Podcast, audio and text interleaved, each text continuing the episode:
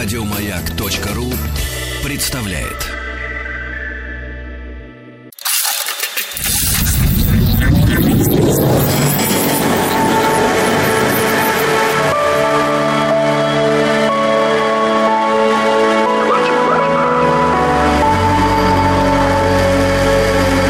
Стаховский лайф на маяке. Так зачитался сегодня, что чуть было не позабыл нажать все вот эти необходимые кнопочки для того, чтобы коммуникация состоялась. А коммуникация же должна состояться, хочешь ты или не хочешь, тем более, что я хочу. Вы, надеюсь, тоже, раз уж мы все здесь каким-то образом э, собрались, ну, значит, будем куда-то двигаться. Это «Объект-22», я Евгений Стаховский. Ну, коль уж у меня на календаре среда, значит, наши такие исторические посиделки в легком стиле – такой Вики Лайт, кладезь бесполезной информации, никому неизвестных имен, хотя периодически проскакивает, конечно, ну что-то такое брежет. Знакомое, но черт его знает, да, одна из моих любимых присказок как раз о том, э, что совершенно я не представляю, куда нас э, заведет сегодняшняя дорога и какие даты покажутся мне интересными, хотя, в общем, ну, вы же понимаете, какие-то наметки у меня, безусловно, есть, но что успеем и в какую сторону понесет, никому неизвестно, тем, собственно говоря, на том и спасибо. И, собственно говоря, за это я и люблю наши исторические посиделки, и люблю ими заниматься, потому что они вызывают как бы сказать, такую неожиданность э, у меня самого. Да, есть в них что-то такое импровизационная, такая легкая, джазовая, ненавязчивая импровизация. Ну, в общем, если хотите доброго вечера, Ой, какое-то игривое у меня сегодня настроение. Не знаю уж от чего. Ну, может быть, от того, что я зачитался, потому что начал сегодня изучать одну забавную историю, и она, правда, показалась мне очень забавной, тем более, что читал я, в общем, всего-навсего Википедию, и дальше даже не полез, мне этого оказалось достаточно, но и, конечно, я вынужден с вами ею поделиться, потому что ну, не хранить же все это в себе. Значит, среда, что 4 декабря у меня на календаре, и вот первая дата, которая мне очень понравилась, это дата 1154 года, когда английский кардинал Николас Брейкспир был избран папой римским Адрианом IV. Ну, вам прекрасно известно, что папы римские – это вообще моя страсть, моя любовь. Мне все время хочется пойти посмотреть, что они там наворотили, что при них интересного происходило, и э, можно писать отдельную, конечно, огромную историю. Мне кажется, про жизнь очень многих можно создать э, многотомный труд – причем в таком, знаете, вполне художественном э, стиле, не документальном, а именно вот все, пошел там это, что-то убил, тут избрали, там того воспитал и умер в конце концов. Так вот, Адриан IV интересен, наверное, по трем, как мне кажется, моментам, учитывая вот из части его биографии, которые я осилил, мне показались три момента в его жизни довольно интересными. Значит, первый момент э, заключается вот в чем. Судя по имени, да, Николас Брейкспир, и исходя из того, что, в общем, я уже сказал, что он английский кардинал, что само по себе уже вызывает некоторые вопросы. И действительно, вы представляете, он оказывается единственным англичанином и по сию пору единственный англичанин на папском престоле. Удивительная, конечно, вещь, учитывая, что это все происходит в XII веке. Он родился в Хертфордшире, графстве. Если вам это интересно, отец его был э, Роберт Брейкспир, который стал впоследствии монахом Значит, сам э, Николас сначала отправился учиться в Париж, потом принял постриг в монастыре святого Руфуса в Арле. Это, собственно, тоже Франция. Там он был избран сначала приором, потом аббатом. И вот тут начинается второй интересный момент на пути, собственно говоря, к папскому престолу. Мне показался этот эпизод очень забавным. Значит, смотрите, что пишут источники. Строгое управление монастырем сделало Николаса объектом жалоб в Рим. Ну, то есть все вот эти его послушники, которые в монастыре были, бесконечно строчили в Рим о том, что он просто какой-то тиран и изверг. Но эти жалобы дали совершенно противоположный результат. Папа Евгений III, не будь дураком, вызвал аббата в Рим. Тот, может быть, даже перепугался, думал, сейчас будут журить, какой кошмар и какой ужас. Так вот, он вызвал его в Рим, и вместо того, чтобы дать ему атата, возвел его в сан кардинала-епископа, что произошло в декабре 1149 года.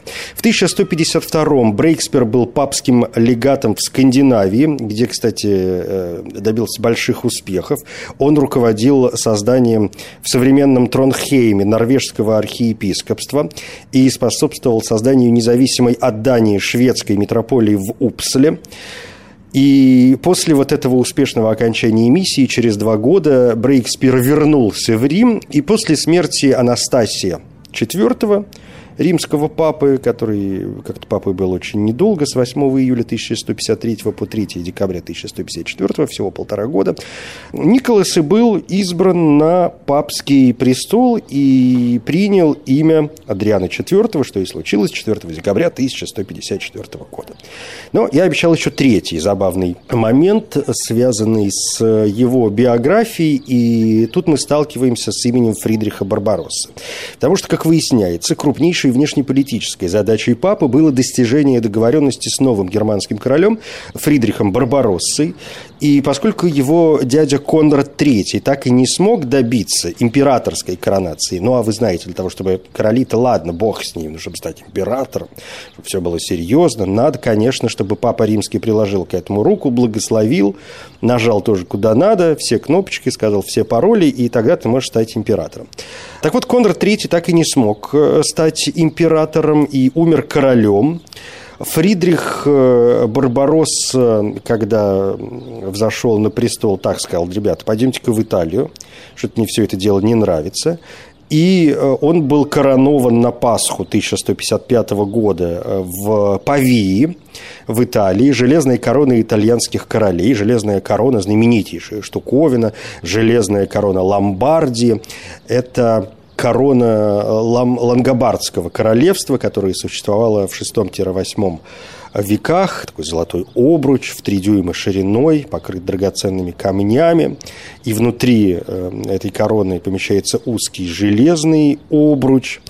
Железный обруч, по преданию, восходящему не далее времен Карла Великого, представлял собой первоначально гвоздь от креста Спасителя – подаренный папой Григорием Великим лангобардской принцессе Теоделинде, которая, собственно говоря, и велела изготовить из него корону для коронования тогда еще своего супруга Агилульфа в 593 году. Потом корона была отдана на хранение в собор Иоанна Крестителя в Монце, близ Милана, где и находится по настоящее время. И после самостоятельных лангобардских королей ею короновались большая часть германских императоров от Карла Великого до Карла V. Карл V – это уже вообще 16 век, то есть представляете себе. Но давайте вернемся к э, Барбароссе. Значит, вот он короновался в Пави, вот этой железной короной итальянских королей, разрушил мятежный город э, Тартона, двинулся через Тоскану на Рим. Адриан IV за всем этим делом следит, посылает двух кардиналов для переговоров с королем. Э, те встречаются с ним под Сиеной в Сан-Квирико. И, в общем, довольно быстро договариваются. Но кардиналы от имени папы говорят Фридриху запросто, мы тебя сейчас сделаем императором. Фридрих по их просьбе захватывает Арнольда Бришанского, который в то время укрывался в одном из тосканских замков. И Арнольда Бришанского Фридрих передал на суд папы. Арнольд Бришанский удивительнейшая, конечно, тоже интереснейшая фигура. Это итальянский общественный деятель, религиозный деятель, реформатор. Он э, под влиянием еще Пьера Абеляра проповедовал отказ от роскоши в церковной жизни, возврат к первоначальному христианству и какому римскому папе понравится отказ от э, роскоши и возврат к первоначальному христианству. Конечно, это моментальная оппозиция к римским папам, и более того, он пытался во главе Народной партии в вообще воссоздать республику. Вообще ересь несусветная. В общем, в конце концов, когда его доставили к папе на суд, его в конце концов казнили по приказу, собственно говоря, нашего сегодняшнего героя Адриана IV. Э, И вот 9 июня 1155 года в Кампо-Грассо состоялась первая личная встреча Адриана IV и Фридриха Барбароссы, закончившиеся громким провалом. Что ж там у Барбароссы с э, папой римским Адрианом IV э, произошло? Да, мы остановились на том, что 9 июня 1155 года состоялась их первая личная встреча, и, в общем, как-то сразу что-то пошло не так, как сказали бы потомки. По этикету король должен был взять папскую лошадь под узцы и придерживать стремя, пока папа не спешится. Представляете себе эту картинку. После этого король должен был поцеловать папскую туфлю, и только затем папа даровал монарху лобзание мира. Фридрих, э, конечно, обо всех этих церемониях знал, но решил поступить по-своему и согласился только лишь поцеловать туфлю, нарушив остальные э, пункты вот этого церемониала. Адриан IV разгневался, и, в свою очередь, отказался лобзать э, короля. Он заявил, что все предшествовавшие императоры всегда исполняли церемонию в знак свидетельства почтения к апостолам Петру и Павлу, преемниками которых, собственно говоря, и являются папы. И пока церемония не будет исполнена в полном объеме, переговоры состояться не могут. Так называемый конфликт у лошадиной морды продолжался два дня. И только 11 июня Фридрих I снизошел и выказал требуемые знаки почтения. Конфликт, ну, вроде как оказался исчерпан, стороны быстро пришли к соглашению, папа и монарх взаимно обязались не вступать в сепаратные переговоры с римским сенатом, византийским императором Мануилом I и сицилийским королем Вильгельмом Злым. Вот тоже еще один э, забавный э, персонаж Вильгельм Злой.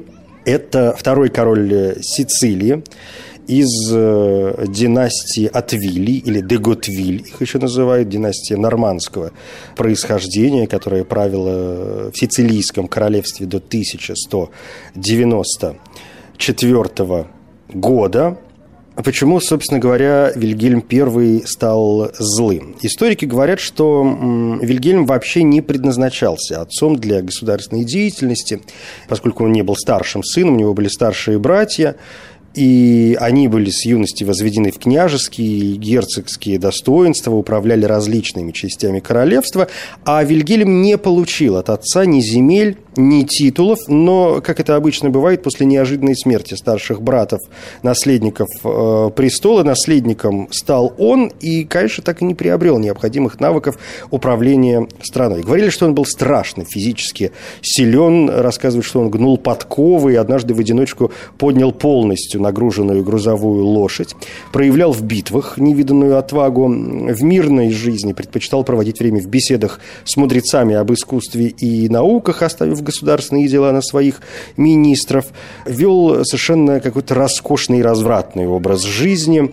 в загородных своих дворцах содержал гаремы, был окружен роскошью, был человеком довольно ленивым, откладывал принятие решений, если существовала возможность этого избежать, никогда не брался за проблемы, которые, по его мнению, могли решиться сами по себе, а в случае, когда его покою и удовольствием угрожала неотвратимая опасность, Вильгельм I бросал все силы на скорейшее разрешение проблемы, чтобы побыстрее вернуться к прежнему образу жизни. И в этом случае король проявлял опять-таки восточную жестокость, жестокость неумолимо, расправляясь с возмутителями спокойствия, что навсегда привязало к его имени прозвище «Злой», под которым вот он и вошел в историю. Ну, в общем, Барбаросса с Адрианом IV э, решили как-то с Вильгельмом Злым быть э, аккуратным. Фридрих обещал защищать интересы папы. Адриан IV, в свою очередь, э, пообещал отлучить от церкви всех противников монарха, которые после трех предупреждений не сложат оружие, и по достижении согласия Адриан IV и Фридрих I отправились в Рим. Но на этом история взаимоотношений Адриана IV и Фридриха Барбароссы не заканчивается. Как-то вот сразу, да, не заладилось, и, в общем, конечно, вы догадываетесь, что в конце концов у них появилась возможность э, для того, чтобы рассориться. Открытое столкновение между папством и императором произошло на имперском сейме в Безансоне в октябре 1157 года папские легаты, посланники, а одним из них был секретарь Адриана IV Роланд, или Орландо, который сам потом стал папой римским под именем Александр III, но это отдельная история. Пока мы знаем его как Роланд. Вот они отправились туда и зачитали послание папы, в котором Адриан IV обвиняет императора в том, что тот не провел должного расследования разбойничего нападения на архиепископа Лунского, которое произошло на территории Германии. А, в этом послании папа напомнил Фридриху о своих милостях, напомнил ему о коронации, о том, что тот бы не был императором, если бы вот не я, обещал свое покровительство в случае послушания – но все это было э, значит, написано и сказано в таких терминах, которые обычно использовались при предоставлении Феода вассалу его сюзереном. Ну, то есть, как будто Фридрих на самом деле там какой-то слуга папский, что, конечно, Фридриху не понравилось. Он э, возмутился страшно. Фальцграф Баварии Отто, Аттон первый рыжий, тот еще, э, конечно, тоже товарищ, будете в Мюнхене, э, дойдите до его памятника, там прекрасная стоит конная статуя. Он, ну, значит, был соратником Фридриха I, Барбаросса и все такое прочее. Э, так вот, он угрожал Роланду, секретарю Адриана IV, вообще обнаженным мечом. Адриан IV, узнав о происшедшем, написал второе, уже более мягкое послание Фридриху I, и император принял объяснение папы. Тем не менее, события в Бизансоне окончательно оттолкнули папу от императора. В июле 1158 года Фридрих I отправился в свой второй итальянский поход с намерением покорить Ломбардию. И в ответ ломбардские города начали переговоры с Адрианом IV и нашим любимым Вильгельмом Злым на предмет заключения общеитальянского союза союза против императора. Ну, что, мол, давайте как-то ему противостоять, что за безобразие творится. И в августе 1159 года представители Милана, Кремона, Пьяченца и Брешии встретились э, в Анании, провинция Фразиона в Лацио, встретились с Адрианом IV и послом э, Вильгельма Злова и заключили договор, ставший прообразом будущей Ломбардской лиги. Ломбардская лига – это союз из 16 североитальянских городов, который противостоял Священной Римской империи. И в исполнении вот этого договора с ломбардскими городами Адриан IV решился отлучить императора от церкви. Но вообще довольно смело, должен я заметить. И в конце концов, наверняка это бы произошло, если бы не внезапная смерть Папы Римского. Адриан IV скончался 1 сентября 1159 года вот там, в Ананье, от приступа грудной жабы. Конечно, моментально стали говорить о том, что он был отравлен и по преданию, страдавший гнойным тензилитом, приведшим к воспалительному процессу, папа сделал глоток вина из бокала, в который попала муха и закупорила ему горло. В общем, тоже сюжет э, в некотором роде достойный нашего цикла «Немножечко о смерти», в котором мы рассказываем о каких-то необычных, неординарных из ряда вон смертях. Завтра, кстати, новая серия, уже 60-я по счету. Но все остальное тоже присутствует в подкастах. Он так называется «Немножечко о смерти». Есть на сайте «Маяка» и в iTunes можете найти, и где э, угодно. Ну, в общем, как-то вот все, что хотите. Но это тоже одна из версий. Муха закупорила ему горло, и он, в общем, в конце концов умирает. То есть черт его знает, что с ним произошло на самом деле. Но как бы то ни было, это помешало ему отлучить от церкви Фридриха Барбароссу и, конечно, тут же стали думать, кого избрать преемником, и в этот процесс э, как раз и вмешался э, Барбаросса, и в результате были одновременно провозглашены два папы. Виктор IV, который в итоге сегодня считается антипапой э, в 1159-1164 годах, и уже упоминавшийся сегодня Александр III, вот тот самый кардинал Роланд, который был секретарем Адриана IV и был одним из легатов на Сейме в Бизансонии. В общем, вот эта история и положила начало длительной схизмы, то есть раскола э, в католической церкви в то время. Обещал три истории, получилось четыре. Ну, тем лучше. Это «Объект-22», я Евгений Стаховский, же исторические посиделки. Сегодня среда, 4 декабря, ну, вот к некоторым событиям, которые происходили в этот э, день. Давайте перенесемся в Соединенные Штаты Америки. Там, в общем, тоже происходило столько чудес, что только успевай, смотрите-ка, что мне попалось. 1875 год, 4 декабря, нью-йоркский политик Босс Твид бежит из тюрьмы. Ну, собственно, на это можно поставить точку. Конечно, сюжет, э, притянутый за уши, относительно босса Твида можно было бы найти чтобы поговорить о нем повод и получше, но, с другой стороны, почему и нет? Зачем искать поводы, если вот они здесь и присутствуют? Вы наверняка, конечно, услышали об Боссе Твиде, Уильям Мейджор Твид, э, американский политик, член Палаты представителей, сенатор от штата Нью-Йорк, был лидером одно время даже Демократической партии США в Нью-Йорке, глава так называемой «шайки Твида», и вообще его имя стало нарицательным для обозначения политической коррупции. Собственно, говорим «твит», подразумеваем коррупцию говорим коррупция, подразумеваем твит, хотя, может быть, история 20 и уже даже 21 века, э, когда раскроются все делишки, конечно, покажет нам какие-то новые имена, но вот то, что происходило в Соединенных Штатах в XIX веке, и то, что связано с именем Твида, это, конечно, удивительнейшие дела, это можно зачитываться и восхищаться, на самом деле, местами человеком, но восхищаться, испытывая к нему в некотором роде презрение, потому что, по большому счету, это все равно коррупция, все равно воровство, причем в сумасшедших каких-то размерах. Написано о нем очень много. Вообще тома, знаете, зайти в интернет, набрать Уильям Твит, и все, на, нас, высыпется масса материалов э, можно, ну что, ну я не знаю, ну несколько вот э, я почитал э, источников. Вообще он как бы парень-то был изначально такой неплохой. Ну то есть как-то вот Говорят, что Уильям учился в публичной школе на Кристи-стрит в Хестере. В 13 лет вынужден был стать подмастерьем в отцовской мастерской. Через два года Билла отдали в помощники седельщику и торговцу Исааку Фрайеру. Затем отправили в привилегированную частную школу-интернат для мальчиков в Элизабеттауне. И через год Билл вернулся домой возмужавшим, и хотя его отец уже мог оплатить его дальнейшее обучение, решил, э, значит, Уильям пойти в бизнес. Ну, э, вот смотрите, что, например, пишет э, забавный сайт «Тайны, загадки, факты». Значит, действительно, родился Твит 3 апреля 1823 года в Нью-Йорке, прямо на Манхэттене. Ну, повезло, значит, честно говоря.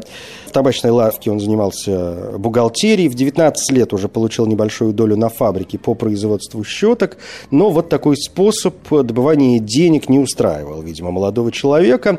И в 1848-м Уильям стал членом пожарной бригады. В то время пожарные, как вы знаете, в Нью-Йорке занимались не только тушением а, пожаров, они были организаторами общественных праздников, парадов, шествий, принимали активнейшее участие в политической жизни города, бесконечно устраивали между собой какие-то потасовки, драки. Помните фильм Мартина Скорцезе «Банды Нью-Йорка»? Там, кстати, есть э, герой э, Твида, и там прекрасно показана работа пожарной охраны. Да? Ну, если не помните, пересмотрите.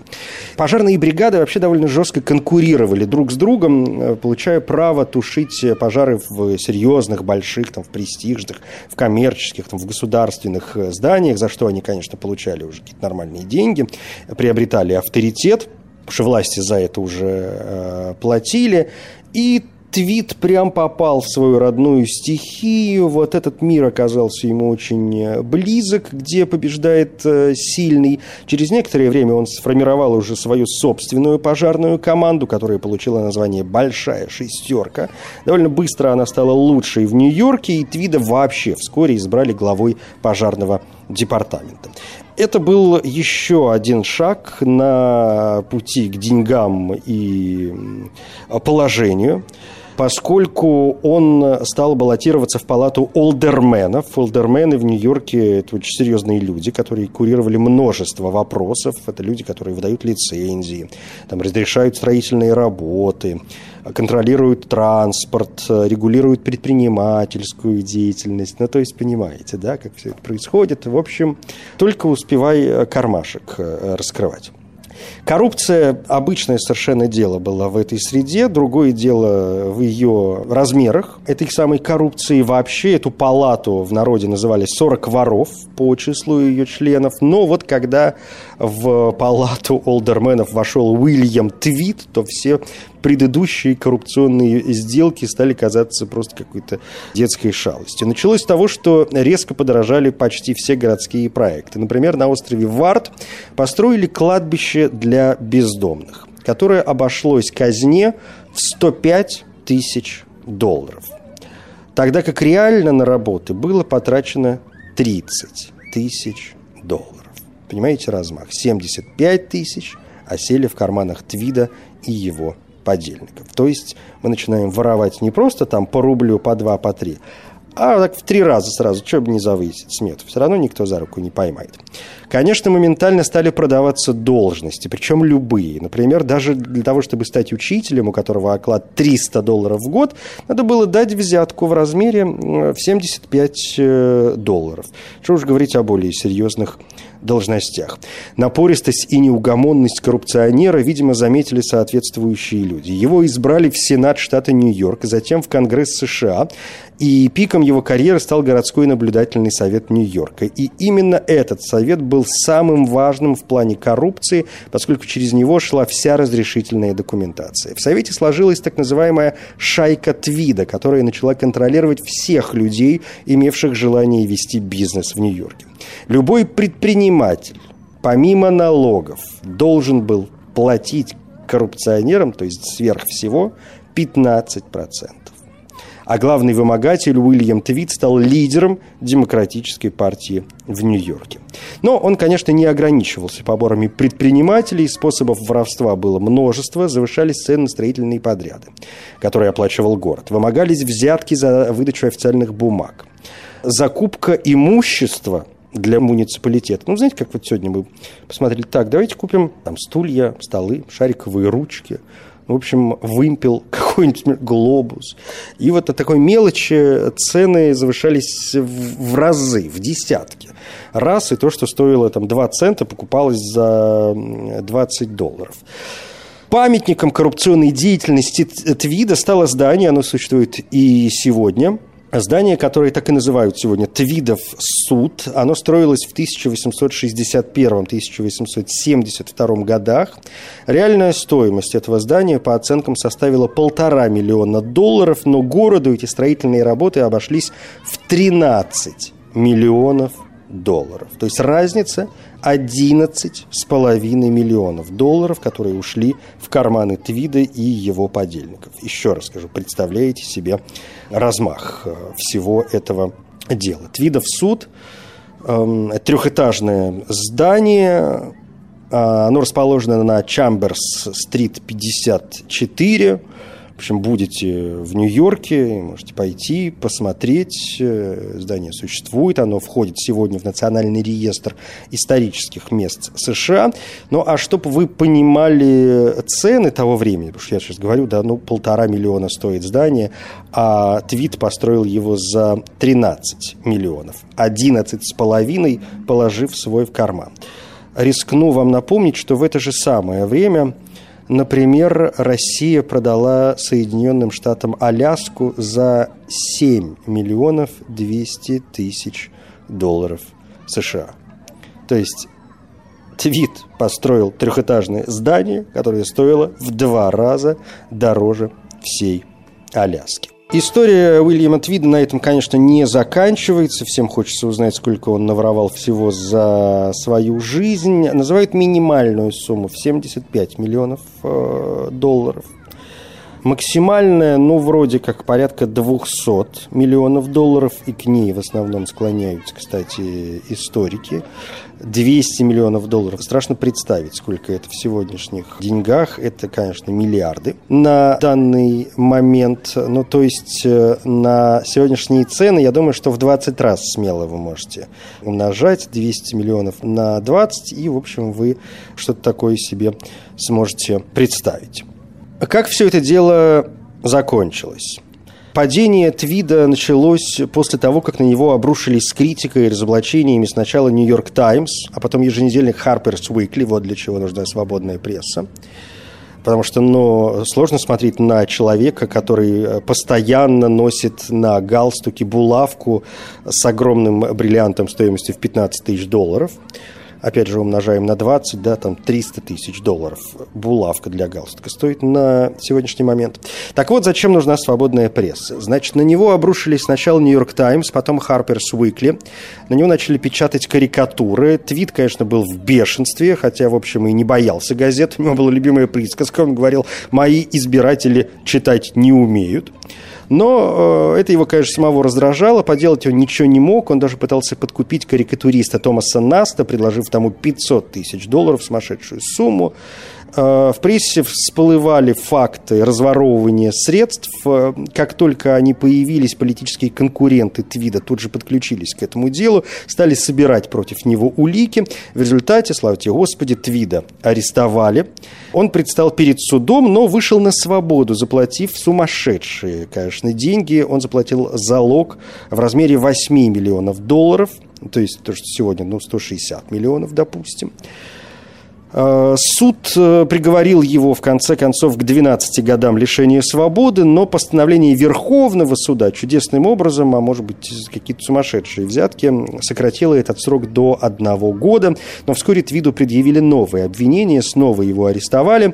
В этот раз Уильям не смог собрать залог, и его посадили в тюрьму, но говорят, что сидел он просто там как король, у него была мебель, окно на улицу, отдельная камера, ванна, он мог заказывать еду из ресторанов. Ему было разрешено покидать камеру, правда, в сопровождении охранников, но все равно он мог гулять, например, по Центральному парку или видеться со своей семьей. И вот в один из дней он отправился домой, чтобы навестить якобы больную жену, и, поднявшись на второй этаж особняка на углу 5 и 43 авеню, заключенный исчез – что, собственно говоря, и произошло 4 декабря 1875 года. Вот та дата, от которой мы сегодня и оттолкнулись, чтобы поговорить об э, Уильяме Твиде. Он абсолютно, ну вот взял и куда-то испарился. Помощники, как позже выяснилось, перевезли его в Сигейт в Бруклине, где он скрывался в доме у проверенных людей, которым хорошо заплатили за помощь и молчание. Власти объявили награду за его поимку в 10 тысяч долларов – но э, он действительно смог исчезнуть. Только через несколько месяцев Твида переправили на судно, шедшее на Кубу, и уже с Кубы он отправился в Испанию. И прикидываясь обыкновенным э, матросом, он перебрался в Европу, перебрался в Испанию, там, в общем, слегка расслабился, деньги есть, он зажил довольно роскошной жизнью, и помог его поймать случай. Один американец, который там а, был в качестве туриста, узнал Уильяма Твида, поскольку видел его на карикатурах и на изображениях в прессе. И тут же из США поступил э, сигнал испанским властям, которые арестовали Твида и передали в руки представителей американского правительства. В 1876 году коррупционера на борту специально выделенного для этих целей фрегата депортировали в Соединенные Штаты, где он снова предстал перед судом, но на этот раз все было по-другому. Уже никаких визитов, никаких поездок домой. Его значит, арестовали, посадили, но в тюрьме он прожил недолго, 12 апреля уже 1878 года, то есть там где-то года через полтора, после того, как его посадили, он умер в тюрьме Ладлоу от э, пневмонии. Тоже ирония судьбы. Эту самую тюрьму он сам и построил. И на ее строительстве тоже, надо сказать, нехило заработал. Похоронен Уильям Твит на кладбище Гринвуд. Гринвуд. Если захотите, в общем, тоже можете наведаться. Ну, вот такая история самого известного, по крайней мере, э, в Америке и по сию пору коррупционера. Хотя, в общем, если покопаться, наверняка мы можем найти даже не что-нибудь еще, а кого-нибудь еще.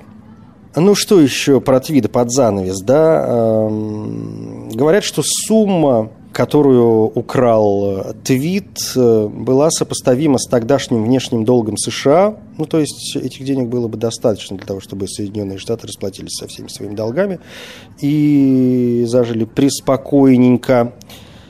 А, штат Нью-Йорк в 1875 году предъявил Твиду гражданский иск с требованием компенсации нанесенного ущерба с невероятной суммой в 200 миллионов долларов, но был, конечно, уже не до того. Ну и замечу, что в твидовские дела были замешаны многие известные люди, например, двум братьям Стейнвей, основателям э, фирмы, знаменитейшей, самой главной по производству роялей, из-за взяток за выделение земли и строительных махинаций после ареста Твида пришлось на время скрываться в Европе. То есть тоже уехать из Соединенных Штатов Америки. Ну и я вспоминал сегодня уже о фильме «Банды Нью-Йорка». Там роль его исполняет великий британский актер, лауреат премии «Оскар», «Золотой глобус» и Бафта, Джим Бродбент. Так что, в общем, если будете пересматривать, обратите отдельное внимание. Это все. Это «Объект-22». Я Евгений Стаховский. Спасибо.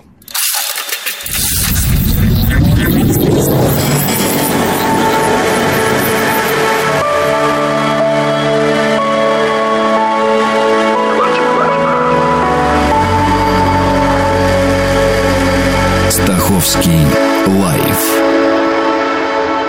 на маяке. Еще больше подкастов на радиомаяк.ру.